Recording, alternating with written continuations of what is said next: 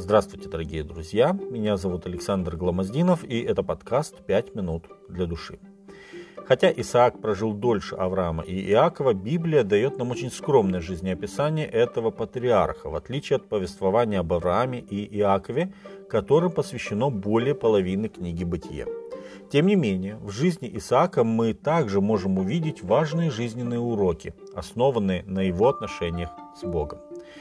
Исаак полностью доверял Богу и на горе Моря, и в вопросе выбора спутницы жизни. Хотя ко времени женитьбы ему было уже 40 лет, он полагался на божественное провидение. Он знал, что тот, кто усмотрел себе агнца для всесожжения, может усмотреть абсолютно все, в том числе и самую лучшую жену для него – Ревека, жена Исаака, была бесплодна, как и Сара, но Исаак молился о ней, чтобы Господь позволил ей родить. Бытие 25-21. Интересно, что этого не написано об Аврааме. Тем более, что он уже молился о филистимском царе Авимелехе и о его жене, чтобы она могла родить. Бытие 20.17. А о Саре не молился, да и, видимо, не особо верил, что она способна на рождение детей. Как и его отец, Исаак должен был узнать, что дети обетования должны быть не просто плодом природы, но прежде всего даром Божьей благодати. Неспособность Ревеки родить Исаак сделал постоянным предметом своей молитвы.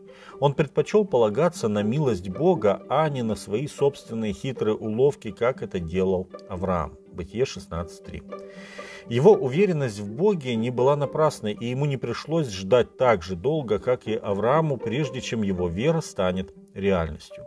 Через 20 лет у них родились дети Исав и Иаков.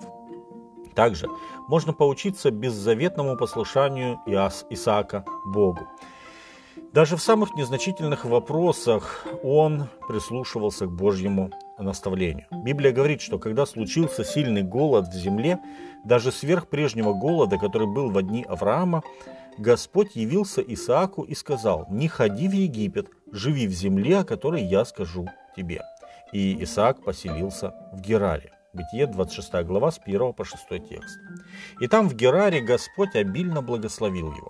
Помимо привычного скотоводства, Исаак стал возделывать землю, видимо, взятую в аренду у филистимлян, и получил в тот год ячменя во сто крат. Так благословил его Господь.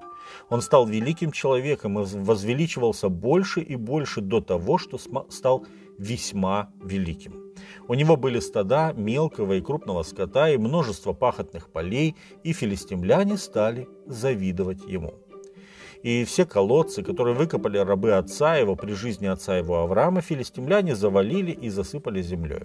И Авимелех сказал Исааку, «Удались от нас, ибо ты сделался гораздо сильнее нас».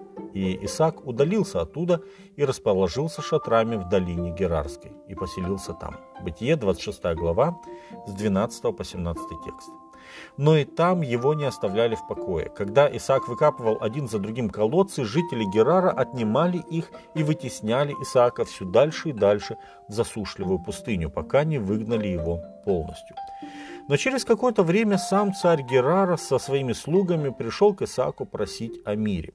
Исаак сказал им, а для чего вы пришли ко мне, когда вы возненавидели меня и выслали меня от себя?